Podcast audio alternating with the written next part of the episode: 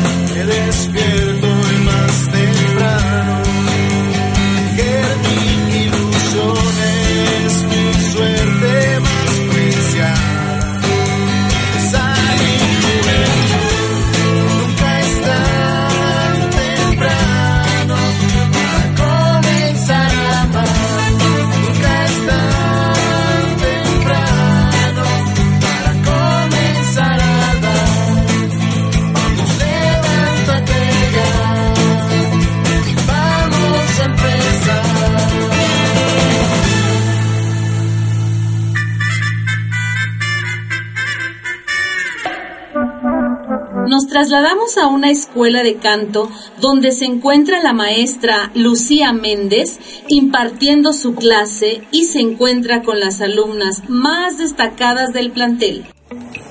A ver, mis queridas alumnas, estamos por iniciar su examen final de canto. Ahora es el turno de Viridiana y Maricruz, que a lo largo del semestre han demostrado ser las dos alumnas más sobresalientes. Adelante. Ay, no manches. ¿Cómo que esas nacas son las más sobresalientes? Ay, o sea, ni en los camiones, güey. Ay, neta, güey. No sé de qué se le dan esas losers. Son unas buenas para nada. Pero si para nada esas nacas que van a andar haciendo. Altair y Marlene, a callar. A ver, Viridiana. Dígame, maestra. Muéstrales tu talento. Comienza a interpretar una pequeña estrofa de tu canción en soprano.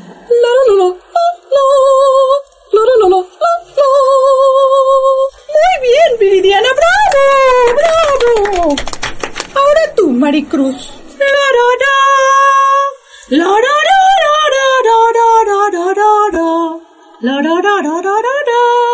Muy bien, muy bien. Ahora es tu turno, Altair. Ay, sí, maestra. O sea, yo soy la más in de la clase. A ver. Oh, sole mío, oh, sole mío. ¡Nefasta! ¡Ay, no, pésimo! A tu lugar. Estás reprobada. A ver ahora tú, Marlene. Ahora sí, naquetas sopranoas de quinta. Yo sí las voy a pantallar. por ti volaré.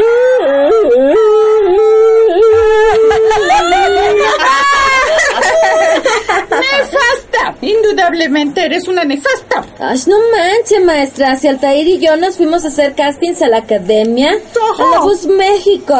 Y próximamente San Luis canta. Con razón. Pero sí, ¿qué le pasa? O sea, usted no sabe nada de nuestras preciosísimas voces. Hello. ¿Está ópera de cerebro o qué? ¡A callar! Indudablemente las mejores voces de esta escuela son Viridiana y Maricruz. Por lo tanto, ellas entrarán en la gran ópera que se estrenará en dos meses. ¡Felicidades, chicas! Aquellas están muertas de la envidia, Maricruz. Qué bueno para que se les quite lo fresotas y las creídas que son. Se sienten las muy, muy. Ja, ja, pobrecitas, se quedaron fuera del concurso. Te lo dije, güey, que ya no fumes. Por eso te sale esa voz nefasta. Y tú eres una loser. Creo que canta más bonito la Paulina Rufia, güey. Pero neta, me muero de la envidia. Ellas sí van a estar en la gran ópera y nosotras no. Yo creo que me voy a operar las glándulas de la, de la garganta, güey. Para que la voz me salga deluxe, o sea.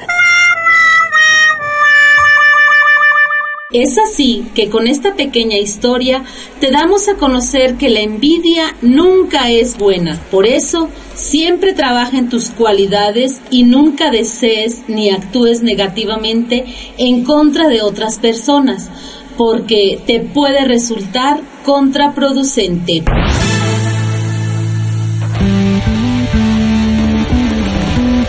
Hola, muy buenos días tengan todos ustedes. Bienvenidos una vez más a su programa Nunca es tan temprano. Y bueno, ¿qué les pareció este sketch? Cualquier parecido con la realidad, pues es mera coincidencia, ¿no es así? Pero antes quiero darle la más cordial bienvenida a mis amigos locutores que en este domingo pues se encuentran aquí conmigo en este programa. Lucero Apolo, ¿cómo estás? Buenos días. Buenos días, Coco. Buenos días, queridos radioescuchas. ¿Cómo están? Espero que muy bien en esta fresca mañana de domingo. Bienvenidos a su programa. Muchísimas gracias, Lucero, mi querido Carlos Castillo, buen día, ¿cómo estás? Hola, muy buenos días. Un saludo a todos también por ahí. ¿Qué tal? Un gusto estar con ustedes otra vez. Un domingo sumamente agradable. Y su servidora Coco Rodríguez, que juntos, bueno, estaremos compartiendo este interesante tema, que de verdad es un mal que como nos perjudica a nivel familiar, social, laboral, en fin, pues es un mal que no nos permite ser felices y nos trae muchísimos problemas a nosotros mismos y a quienes la padecen. Esto es la envidia. ¿Quién no ha envidiado a alguien o quién no ha sido víctima de la envidia? Pues bien, antes de entrar de lleno a nuestro tema, me gustaría que todos ustedes, Lucero, Carlos, bueno, me platicaran una pequeña anécdota si hemos sido víctimas de la envidia. Por ejemplo, tú, Carlos, ¿has tenido problemas por motivos de la envidia? ¿Has sido atacado por gente envidiosa? Pues de cierta manera sí. Aunque parece que a veces no es tan evidente, pero de repente como que algo que entorpece tu, tus ganas de hacer las cosas te involucra en, en darte cuenta que pues ciertamente hay alguien por ahí metiendo palabras, acciones que, pues bueno, se desenvuelven de una manera muy notoria. La clásica cizaña. Va a ser algo. Sí. no falta quién, ¿verdad? Lucero, ¿tú te has eh, visto rodeada de gente envidiosa? Fíjate que sí, Coco. La verdad, la verdad es que sí, porque recuerdo perfecto que cuando iniciábamos este programa, pues no eran como muchas envidias, eran falta de confianza y luego no creían en nuestro proyecto y nosotros seguíamos trabajando y luego por ahí de repente nos tenían cierta envidia y decían, no, no, ese programa no sirve. Y bueno, a la fecha llevamos 232 programas, llevamos llevamos ya 5 años al aire y pues aquí estamos. Y a ver ustedes, queridos reescuchas, platíquenos sus experiencias. El teléfono es 812-6714 o a través del correo electrónico nunca es tan temprano arroba hotmail.com o si no, agréguenos al Facebook y platíquenos. Y a ver tú, Coco, cuéntanos tu experiencia.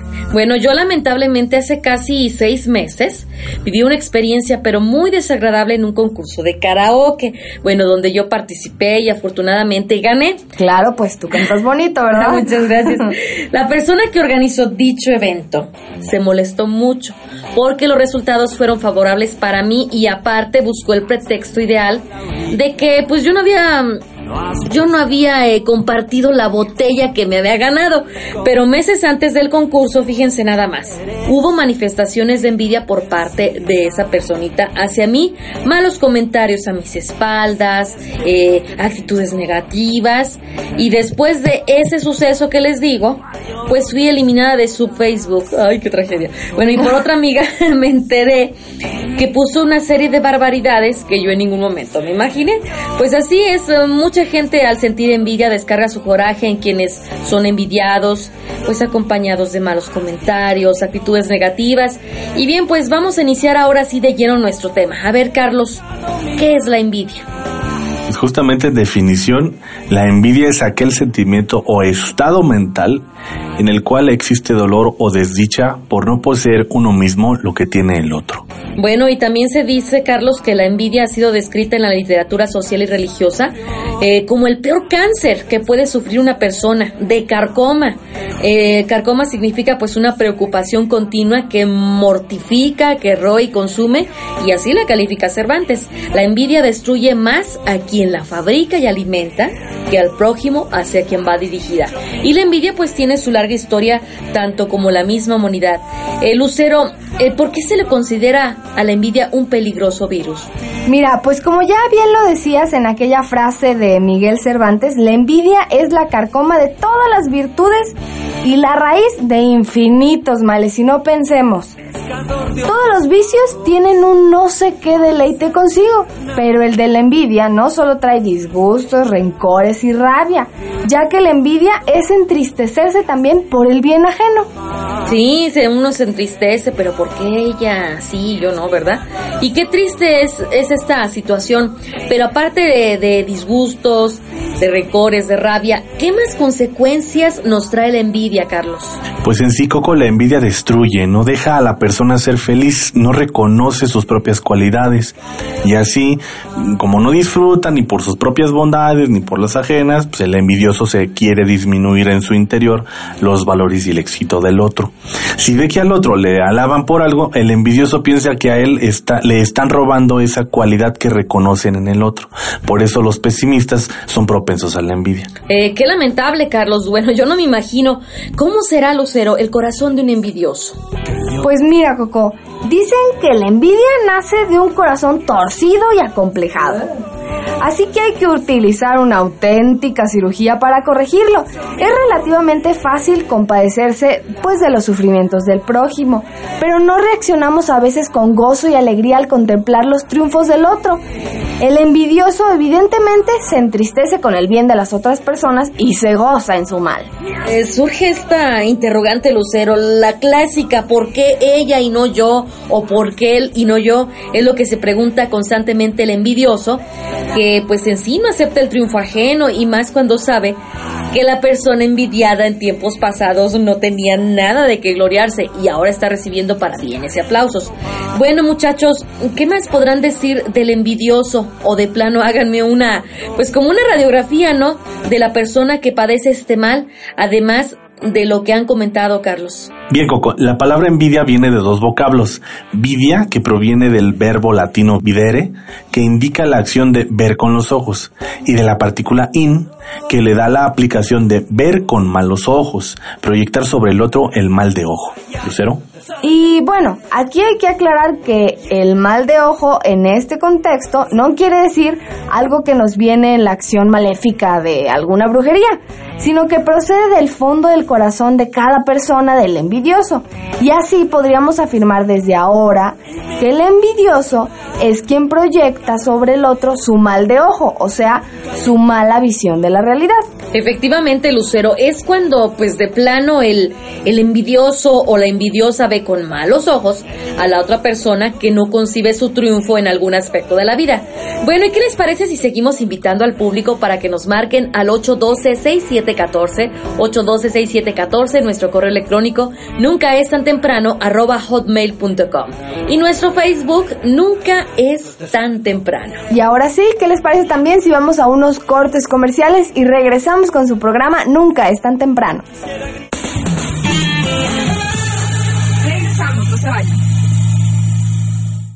En Nunca es tan temprano necesitamos de ti. Tú, que quieres transmitir el mensaje de Cristo, ven y únete al equipo voluntario de producción. Llama ahora y déjanos tus datos. 812-6714. 812-6714. Si eres estudiante, puedes tramitar tu servicio social a través de la Pastoral Familiar de la Arquidiócesis. 812-6714. 812-6714. Los hermanos separados cuando llegan a nuestras casas nos hacen muchas preguntas. ¿Por qué tenemos imágenes y la Biblia las prohíbe? ¿Por qué debemos de confesarnos con un sacerdote si es igual o más pecador que nosotros? Por eso queremos invitarte a un grupo que da respuesta de nuestra fe, donde explicaremos bíblicamente los argumentos de todos los sacramentos, por qué creemos que María es siempre virgen. Tenemos este grupo en el Templo de San Juan de Dios todos los jueves de 7 a 9 de la noche. Y al fondo ahí nos reunimos. Te esperamos, puedes traer tu Biblia y también podemos visitarte a tu casa si tú gustas. Mi teléfono es con 41 75 46 89 y mi correo es hotmail.com. Creo en un solo Dios, Padre Todopoderoso, Creador del cielo y de la tierra. ¡Ey! Saca de ti el fariseo que llevas dentro y deja de rezar por repetir. Recuerda que estamos en el año de la fe. Tú tienes dones muy valiosos que puedes compartir con los demás. Los abuelos y abuelas siempre tienen grandes historias que contarte. ¿Ya les preguntaste cómo fue su primer viaje?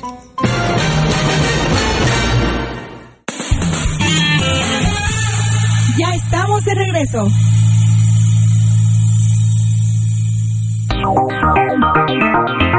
Entre los griegos la envidia era representada por una mujer con la cabeza erizada de serpientes y la mirada torcida y sombría, lo cual quiere indicar que en el acto de envidiar sufre el hombre. La cabeza, coronada de serpientes, es símbolo de los malos pensamientos y deseos que el envidioso va fabricando en su conciencia. Y bueno, pues déjenme decirles que los pensadores clásicos han señalado seis características en el envidioso.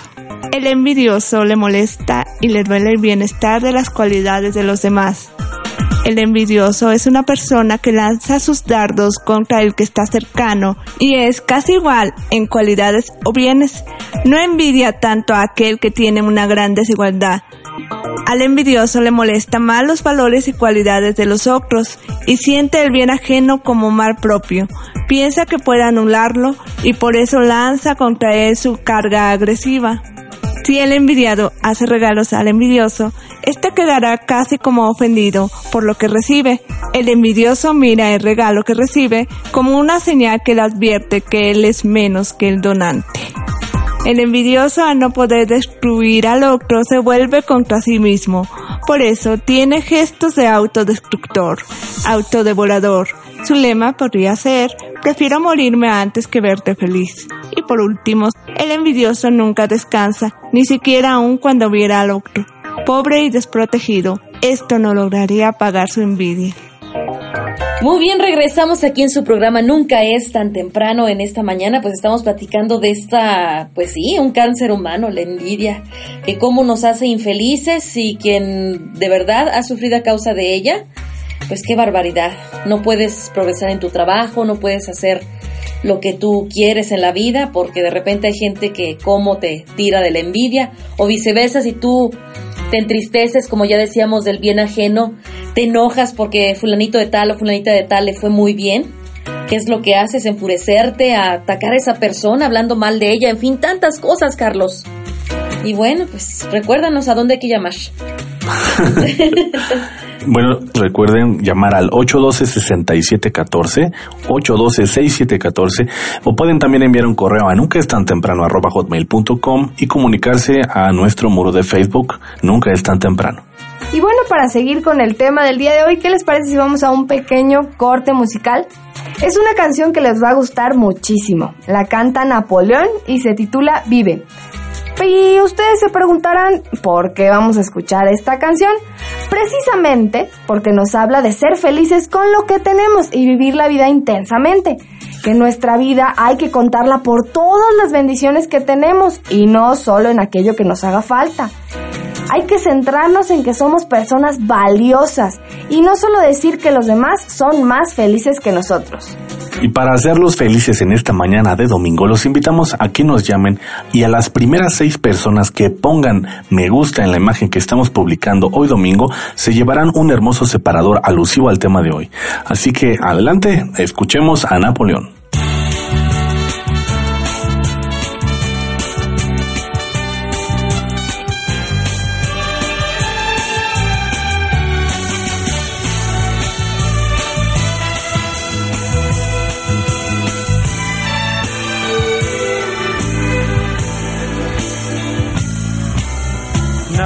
Te llevarás cuando te marches,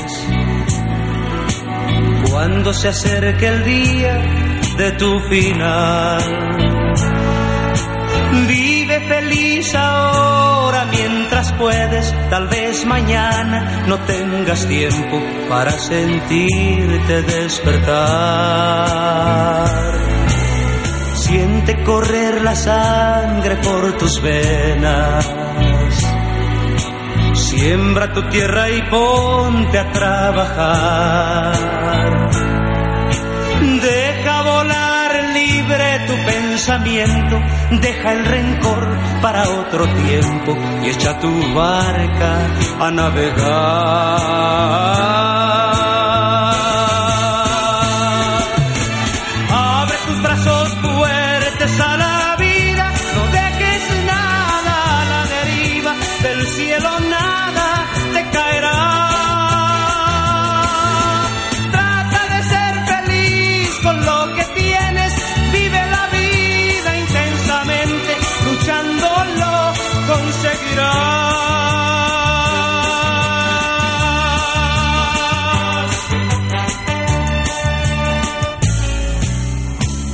Cuando llegue al fin tu despedida. Seguro es que feliz sonreirás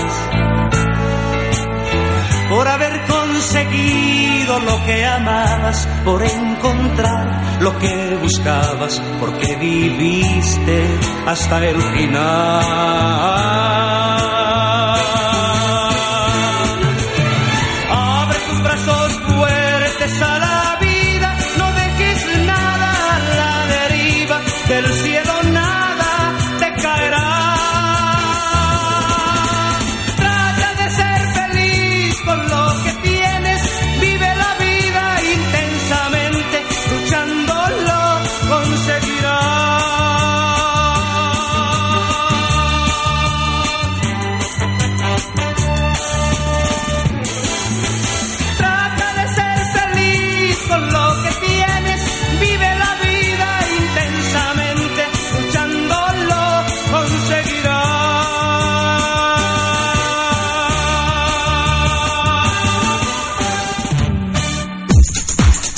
Que siguen con nosotros aquí en, en su programa Nunca es tan temprano y de verdad esta canción cómo nos motiva a vivir la vida con alegría, sin envidia.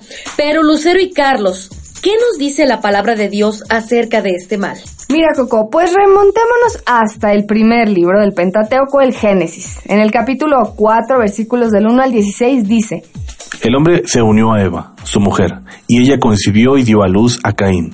Entonces dijo, He procreado un varón, con la ayuda del Señor. Más tarde dio a luz a Abel, el hermano de Caín. Abel fue pastor de ovejas y Caín agricultor. Al cabo de un tiempo, Caín presentó como ofrenda al Señor algunos frutos del suelo, mientras que Abel le ofreció las primicias y lo mejor de su rebaño. El Señor el Señor miró con agrado a Abel y su ofrenda, pero no miró a Caín ni su ofrenda. Caín se mostró muy resentido y agachó la cabeza. El Señor le dijo, ¿por qué estás resentido y tienes la cabeza baja? Si obras bien, podrás mantenerla erguida. Si obras mal, el pecado está agazapado a la puerta y te acecha. Pero tú debes dominarlo. Caín dijo a su hermano Abel, vamos afuera. Y cuando estuvieron en el campo, se abalanzó sobre su hermano y lo mató. Entonces el Señor preguntó a Caín, ¿dónde está tu hermano Abel? No lo sé, respondió Caín. ¿Acaso soy el guardián de mi hermano? Pero el Señor le replicó, ¿qué has hecho? Escucha, la sangre de tu hermano grita hacia mí desde el suelo. Por eso, maldito seas lejos del suelo que abrió sus fauces para recibir la sangre de tu hermano derramada por ti. Cuando lo cultives no te dará más su fruto, y andarás por la tierra errante y vagabundo. Caín respondió al Señor, mi castigo es demasiado grande para poder sobrellevarlo. Hoy me arrojas lejos del suelo fértil, y yo tendré que ocultarme de tu presencia y andar por la tierra errante y vagabundo. Y el primero que me salga al paso me matará. Si es así, le dijo el Señor, el que mate a Caín deberá pagarlo siete veces. Y el Señor puso una marca a Caín, para que al encontrarse con él nadie se atreviera a matarlo. Luego Caín se alejó de la presencia del Señor y fue a vivir al este del Edén. Pues qué terrible lo que este mal orilla a hacer a los que son sumamente envidiosos, pero también eh, no se queda atrás la historia de José y sus hermanos. ¿Dónde lo encontramos? Mira, lo encontramos en Génesis, capítulo 37, del versículo del 1 al 11, que nos dice, Dios dio a Isaac un hijo y le dio el nombre de Jacob. Él tuvo doce hijos. Los dos más jóvenes eran José y Benjamín. Al que más quería Jacob era a José, para quien mandó hacer una túnica multicolor. Este hecho despertó envidia en los hermanos mayores. Una vez hicieron algo muy malo y José se lo dijo a su padre. Desde entonces ya no querían hablarle. Un día José tuvo un sueño. Le contó a sus hermanos, Escuchad qué sueño tuve. Atábamos gavillas en el campo. Mi gavilla se erigió y las de ustedes se ponían alrededor, inclinándose delante de ella. Y sus hermanos le dijeron entonces, ¿acaso querrás ser tú nuestro rey? A causa de este sueño, le tuvieron aún más envidia y le odiaban. Dios mío, pues cuántas cosas se pueden hacer por envidia y pues sí, hasta llegar a lo más, pero lo más bajo, Carlos. Así es, Coco. Y la historia de José no termina ahí. Más adelante, por la envidia que le tenían, sus hermanos lo vendieron. Y esto lo encontramos en el Génesis, capítulo 37, versículos 12 al 35. Y dice, Una vez se habían alejado con sus ganados muy lejos. El padre mandó a José, vete a ver si tus hermanos están bien. Y José se fue. Cuando sus hermanos le vieron llegar desde lejos, decían entre sí, mirad, ahí viene el soñador, vamos a matarle. Luego diremos, una bestia salvaje lo ha devorado. Pero Rubén dijo, no le matéis, echadle más bien en esta cisterna. Tan pronto como llegó José a sus hermanos, le quitaron el vestido multicolor y le echaron en la cisterna. Luego se pusieron a comer. Pronto vieron llegar a unos mercaderes extranjeros. Judá dijo a sus hermanos, ¿qué ganamos si matamos a nuestro hermano? Mejor hacemos vendiéndolo. Y los hermanos sacaron a José de la cisterna y lo vendieron en 20 monedas de plata. Luego mataron un cabrito y mancharon la túnica de José con sangre, mandándola a su padre con este mensaje. Hemos encontrado este vestido. Ve si es o no el de tu hijo. El padre, reconociendo el vestido, exclamó, Es el vestido de mi hijo. Una bestia salvaje ha devorado a José. Y Jacob lloró a su hijo sin cesar. Pues qué triste, Lucero, que, que por envidia se tomen actitudes sumamente negativas, pues con el mismo objetivo de perjudicar al otro y beneficiarme, entre comillas, a mí mismo, Carlos. Definitivamente eso de querernos beneficiarnos a nosotros mismos a costa de querer o desear el mal a los demás es pecado, Coco. De hecho, es uno de los pecados capitales. Y bien, continuando con este mismo tema, quiero compartirles un proverbio árabe que dice, la envidia señala las virtudes de los envidiados y las, y las desvirtudes de los envidiosos. No olvidemos que la envidia es un sentimiento negativo, que germina con frecuencia, oculto en el subconsciente de cada persona. Tengo otras frases bíblicas que quiero compartir con ustedes. Tengo esta de Proverbios 14:30. Un corazón apacible es vida de la carne, pero la envidia es carcoma de los huesos. Y esta otra de Santiago, capítulo 3, versículos 14 y 16. Pero si tenéis celos amargos y ambición personal en vuestro corazón, no seas arrogante y así mintáis contra la verdad. Esta sabiduría no es la que desciende de lo alto, sino terrenal, animal, diabólica. Porque donde hay celos y ambición personal, ahí hay perturbación y toda obra perversa. Pues qué mal, hasta vemos, eh, buscamos qué más le podemos envidiar o criticar al otro clásico, ¿verdad? Y bueno, amigos radioescuchas, ¿conocen más pasajes en la Biblia que nos hablen precisamente de la envidia? Bueno, pues ahora vamos a escuchar una interesante cápsula, pero antes vamos a unos cortes comerciales y regresamos. No olvides nuestro teléfono 812-6714 y nuestro correo electrónico nunca es tan temprano arroba hotmail.com, además de nuestro Facebook nunca es tan temprano. Creo en un solo Dios, Padre Todopoderoso, Creador del cielo y de la tierra, ¡Ey! Saca de ti el fariseo que llevas dentro y deja de rezar por repetir. Recuerda que estamos en el año de la fe. Tú tienes dones muy valiosos que puedes compartir con los demás. Regalar un desayuno siempre te va a regalar una sonrisa. Y como es mejor dar que recibir, ¿qué dices? ¿Llevamos uno?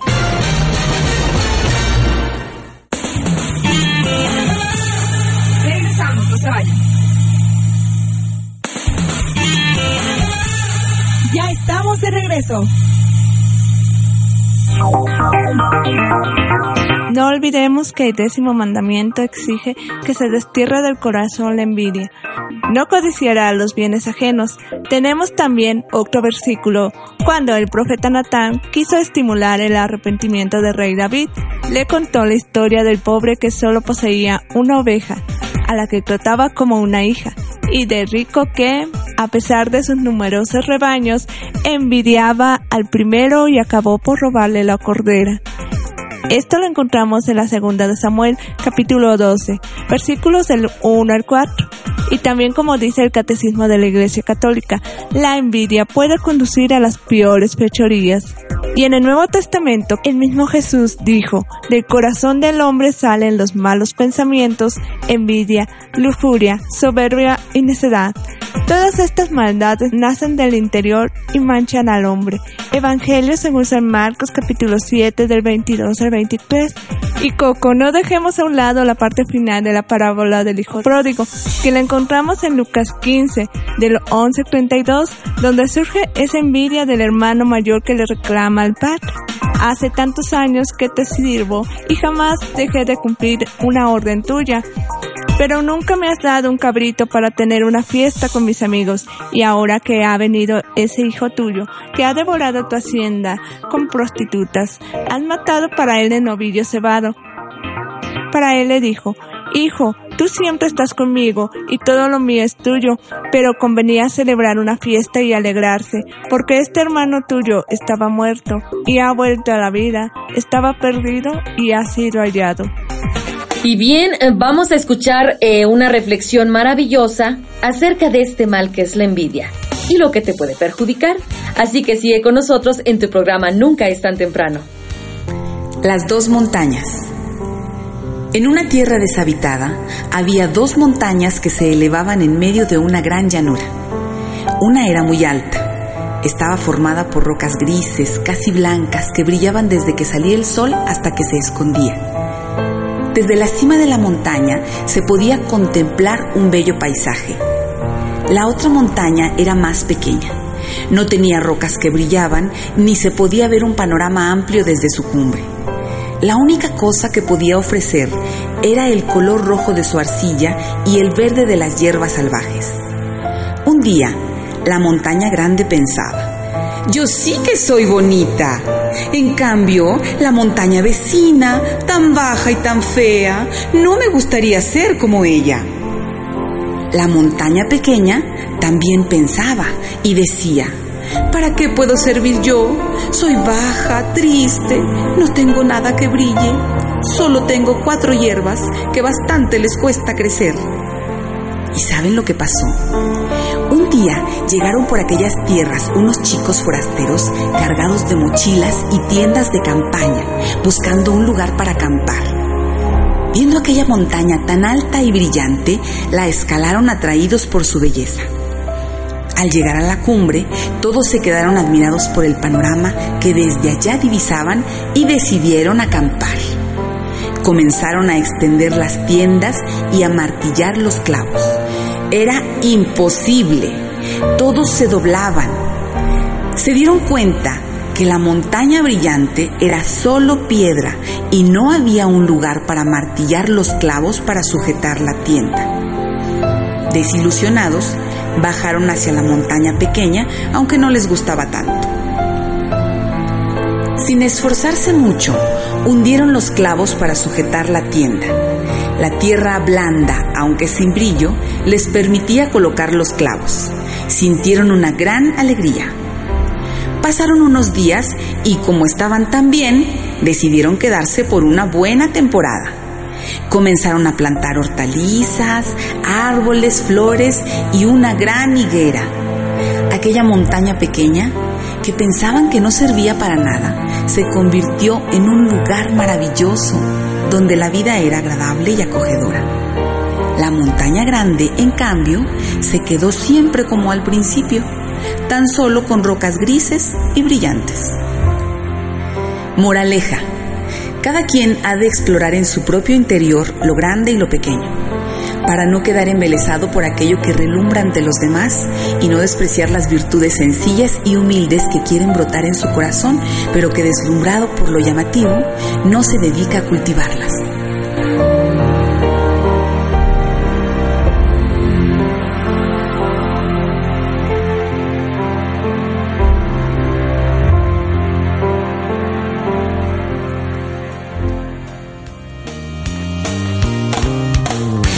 Vaya que es maravillosa esta reflexión que nos hizo una querida compañera Carolina Toro.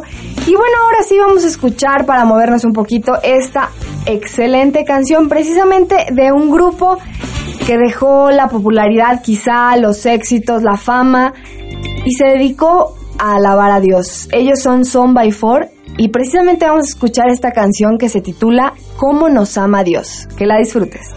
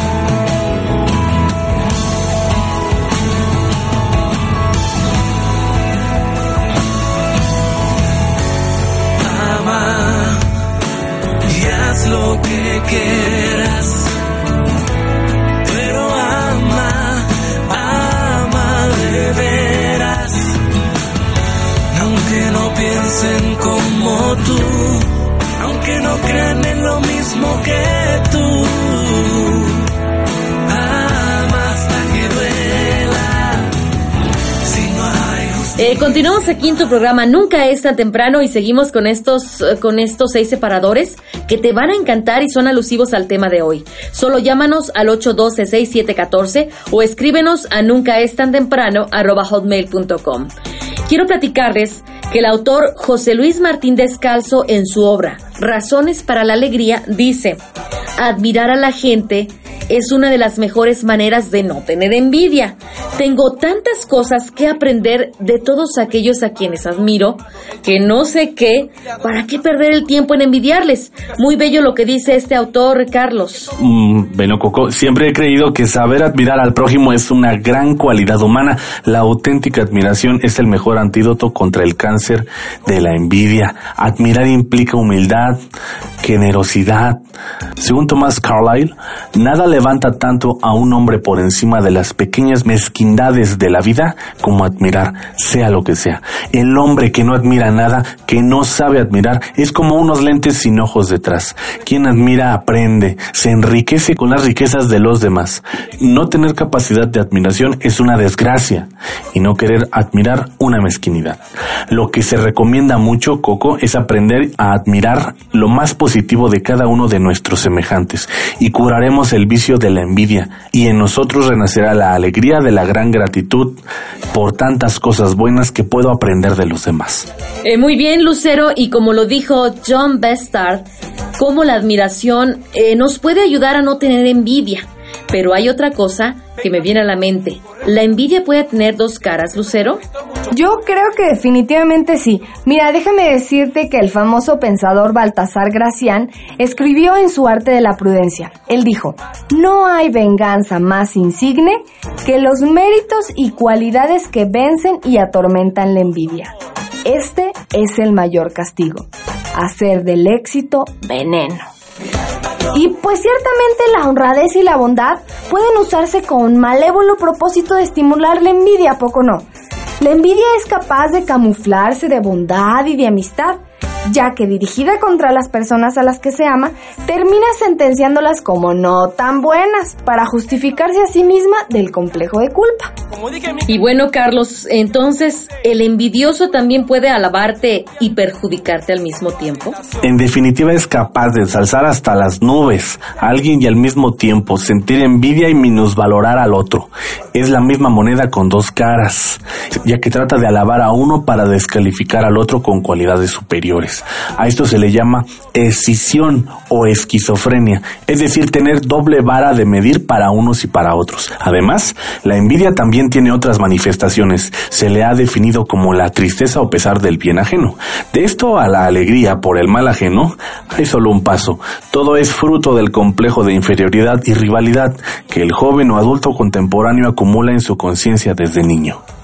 Y bueno, pues la envidia es, por lo general, una reacción ante la experiencia de pequeñez y desvalimiento de la infancia. ¿No es así, Lucero? Efectivamente, Coco. Yo he escuchado mucho que ah, los traumas de nosotros como adultos fueron generados desde niños.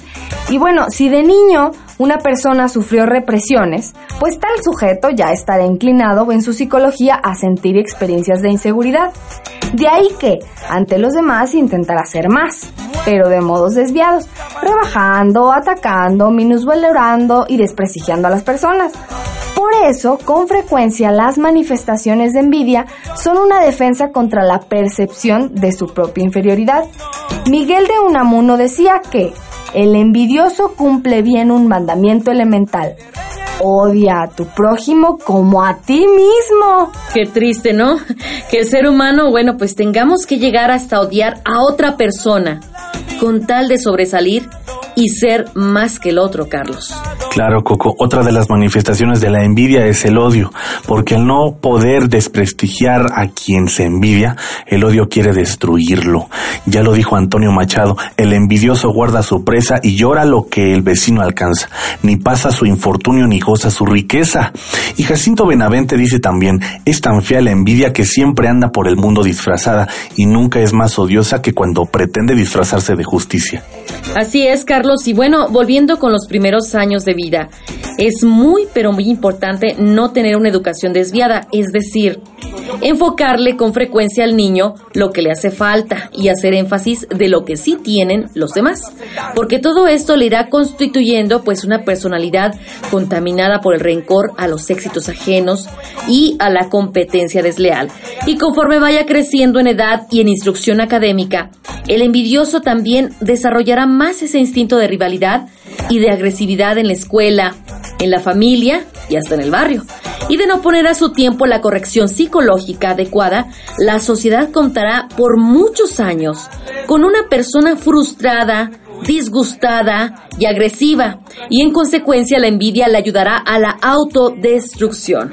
Y bien, ya para concluir este tema de hoy, Lucero, ¿qué se puede hacer para superar la envidia o qué hacer para no envidiar a la gente? Pues hay muchísimas cosas que podemos hacer, pero ¿qué les parece si antes de contestar esa pregunta vamos a unos cortes comerciales y si tú sabes cómo superar la envidia, llámanos 812-6714, te repito el teléfono 812-6714 o llámanos a nunca es tan temprano arroba hotmail.com. Regresamos, no se vayan. Ya estamos de regreso. Bueno, ya regresamos contigo a tu programa Nunca es tan temprano. A ver, Lucero, ya nos dejaste aquí eh, con la incógnita. Eh, sí, muy, muy emocionados. ¿Qué hay que hacer para superar la envidia? Miren, primero que nada, para superar la envidia hay que esconderse en su propio interior. Como la serpiente se retira para cambiar de piel y cierra los ojos. Hay que reflexionar y pensar seriamente, preguntar y responderse. ¿A dónde me conduce esa situación que sufro? ¿Qué utilidad me reporta ser envidioso? Y Carlos, ¿algún otro paso para, para superar la envidia? Otro paso pues va a ser animarse interiormente a iniciar una terapia de cambio, sentir una pena o vergüenza profunda de los hechos a los que la envidia le ha conducido, sentir celos por el bien ajeno, despreciar al prójimo tal vez, difamarle y tratar de rebajarle sus cualidades.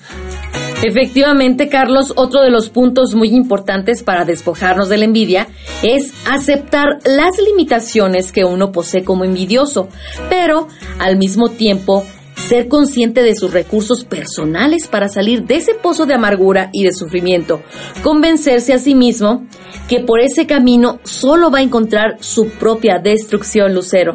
Claro, y miren, otro recurso que hemos aquí mencionado es que hay mucho, pero de verdad, hay mucho que admirar en las personas que nos rodean. Con piel nueva, con ojos nuevos, hay que mirar, pero mirar realmente lo positivo de los otros, sus cualidades, alegría, su amabilidad, sus generosos. Hay que también mirar con optimismo las cosas buenas de la vida, la familia, el cariño, el trabajo, vivir la, con la fe, la vida cristiana. Hay tantas cosas. El simple hecho de estar vivos, eso con ese recurso podemos admirarnos principalmente a nosotros mismos. Estamos vivos y podemos seguir luchando y admirando de las cosas buenas que nos tiene esta vida. Perfecto, muy bien Lucero. ¿Y qué más, qué más podemos hacer, Carlos? ¿Qué podemos experimentar? Bueno, podemos experimentar que las cualidades que tiene el amigo también benefician al que sufre por la envidia. En las personas hay tesoros dignos de ser imitados, siempre que cada quien sepa adaptarlos a su propia personalidad. Así es, y hay que hacer gestos de acercamiento hacia aquellas personas envidiadas eh, para descubrir lo bueno que poseen y que redundan en beneficio de los que con ellas establecen una amistad sincera, Lucero. Sí, Coco, y convertir la envidia en una admiración y emulación positivas que le hará avergonzarse de su modo de ser, pero al mismo tiempo renacer en él un interés y estímulo por alejarse de sus sufrimientos y enfocar con gozo esa nueva etapa de su vida. Definitivamente, Lucero, quien vive su fe en profundidad, también sabrá confiar y esperar la fortaleza que el Señor pues le regala para que pues para que emprenda con elegancia una nueva etapa de su propia existencia, Carlos. Y Coco, recordemos que el antídoto para la envidia es el amor. Anda. Y esto viene en la primera carta de San Pablo a los Corintios, capítulo 13, versículo 4. El amor proviene del Espíritu Santo. Si nos cuesta trabajo aceptar el éxito de los demás, debemos pedir ayuda a Dios. Él responderá a la oración sincera, pues su voluntad es que desarrollemos interés por los demás. Muy bien, Carlos, y no olvidemos que la envidia pues genera odio, ya lo decíamos, y el odio acaba con la felicidad y nos convierte en resentidos, infelices. Así que la próxima vez que sintamos la tentación de envidiar las bendiciones de los demás, recordemos que debemos andar honestamente, no en contiendas y envidia, sino vestíos del Señor Jesucristo y no proveáis para los deseos de la carne. Y esto lo encontramos en la carta de San Pablo a los Romanos, capítulo 13, versículos del 13 al 14. Y es así, bueno, Lucero, Carlos, pues ya llegamos a la parte final de nuestro programa, no sin antes, pues escuchar qué es lo que dice Dios o qué es lo que tiene Dios para nosotros en su melodrama evangélico. Así que dice, luces, micrófonos y acción. Ya llegó el melodrama. Melodrama evangélico. Vamos a escuchar el melodrama. Evangélico, melodrama. Para nuestra reflexión. Escucha la palabra de Dios. Melodrama evangélico. Del Santo Evangelio según San Marcos capítulo 10, versículos 35 al 45. El Hijo del Hombre ha venido para dar su vida en rescate por todos. En aquel tiempo se acercaron a Jesús los hijos de Zebedeo, Santiago y Juan, y le dijeron, Maestro, queremos que hagas lo que te vamos a pedir. Les preguntó, ¿qué queréis que haga por vosotros? Ellos contestaron, Concédenos sentarnos en tu gloria, uno a tu derecha y otro a tu izquierda. Jesús replicó, ¿No sabéis lo que pedís? ¿Sois capaces de beber el cáliz que yo he de beber? ¿O de bautizaros con el bautismo con que yo me voy a bautizar? Contestaron, Lo somos. Jesús les dijo, El cáliz que yo voy a beber, lo beberéis. Y os bautizaréis con el bautismo con que yo me voy a bautizar. Pero el sentarse a mi derecha o a mi izquierda, no me toca a mí concederlo está ya reservado. Los otros diez, al oír aquello, se indignaron contra Santiago y Juan. Jesús, reuniéndolos, les dijo, Sabéis que los que son reconocidos como jefes de los pueblos los tiranizan y que los grandes los oprimen. Vosotros, nada de eso. El que quiera ser grande, sea vuestro servidor. Y el que quiera ser primero, sea esclavo de todos porque el Hijo del Hombre no ha venido para que le sirvan, sino para servir y dar su vida en rescate por todos.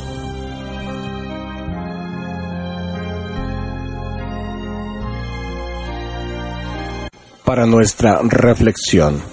Pues feliz domingo a todos, pues en este día es un domingo muy especial. La iglesia celebra con mucho gozo el Domingo Mundial de las Misiones. Y pues en este domingo la palabra de Dios se nos ilumina por medio del evangelista Mateo, que nos recuerda cómo Jesús inicia su predicación en una ciudad llamada Galilea. Pero esa Galilea no es solamente una región geográfica, es, el, es un lugar simbólico, un lugar donde el Señor quiere dejarnos en claro que, pues en la actualidad hay muchas Galileas en la cual nosotros debemos anunciar la palabra de Dios. Hay muchas Galileas con las ansias de escuchar la buena nueva del reino. Pues podemos nosotros como algo simbólico decir que en nuestro trabajo, en nuestra familia, en los lugares donde nos desenvolvemos profesionalmente, humanamente, pues son Galileas, lugares donde nosotros podemos anunciar la buena nueva del reino de Dios, es decir, la buena noticia de que el Señor resucitado siempre está en nuestro corazón para que Él nos inspire a hacer obras grandes y maravillosas. Pues que en este Domingo Mundial de las Misiones, pues no solamente nuestro corazón o nuestra mente eh, esté siempre eh, pensando en los lugares de misión, en el África, en Japón, en China, ¿no? También aquí en nuestro México, en nuestras parroquias, en nuestra ciudad, podemos ser misioneros. Misioneros que llevemos el anuncio del reino. Nosotros como bautizados, el Señor nos ha constituido como misioneros Vayan y enseñen a todas las naciones, dice el Señor Jesús. Y esa es nuestra principal tarea como bautizados, de ser anunciadores de la buena nueva, no solo con nuestras palabras, sino también con nuestro testimonio de vida. Pues feliz domingo a todos, que el Señor les bendiga abundantemente. Soy el Padre Carlos Palomares, vicario parroquial de Nuestra Señora de Fátima. Pues que el Señor les bendiga abundantemente. Muy bien, agradecemos mucho al Padre Carlos Palomares, vicario del Templo de Fátima. Y, y, antes de despedirnos, quiero enviar un saludo súper especial a Marichu Sustaita, a Lucelen Ortiz, a Silvia Isabel Treviño, a Marinés Rodríguez, que es asido a Radio Escucha de Nunca es tan temprano. También otro saludote muy especial para Verónica Ortiz y para Carolina Toro. Un abrazote y, y qué, qué, buenas actrices, ¿eh? Qué buenas actrices también para lo que es el, el sketch que escuchamos al principio. Lucero. Sí, gracias por su colaboración. Y también yo quiero aprovechar para mandar un profundo agradecimiento a todas las personas que nos acompañaron en el programa pasado. Muchas gracias a Monseñor Jesús Carlos Cabrero que nos ofreció esta hermosa entrevista acerca del año de la fe. Recuerden que el Papa proclamó este año de la fe para dar un renovado impulso a la misión de toda la iglesia, para conducir a los hombres lejos del desierto, en el cual muy a menudo se encuentran en sus vidas a la amistad con Cristo que nos da su vida plenamente. Así que vivamos este año de la fe. Gracias a todos por habernos acompañado en aquel programa y en este, por supuesto. Pues a vivir con mucha intensidad el año de la fe, a renovar esta fe, la cual es una tarea no solo de los presbíteros, sino de nosotros, de los laicos y de todo el mundo. Muchísimas gracias, Lucero. Carlos, ¿algo más que quieras decirnos? Coco, siempre es un gusto tenerte en estos micrófonos. Muchísimas gracias por, por, por, por, tenernos aquí también. Nos vamos deseándoles un muy, pero muy feliz domingo. Les mandamos un fuerte abrazo. Y la siguiente canción que les vamos a presentar es con la que nos vamos a despedir. Se titula Camina siempre adelante, interpretada por el gran Alberto Cortés. Esta canción que nos habla de seguir siempre adelante en nuestro camino, sin envidiar ni ambicionar nada. Hasta el próximo domingo. Y esto fue Nunca, es tan temprano. Hasta la próxima. Hasta la próxima.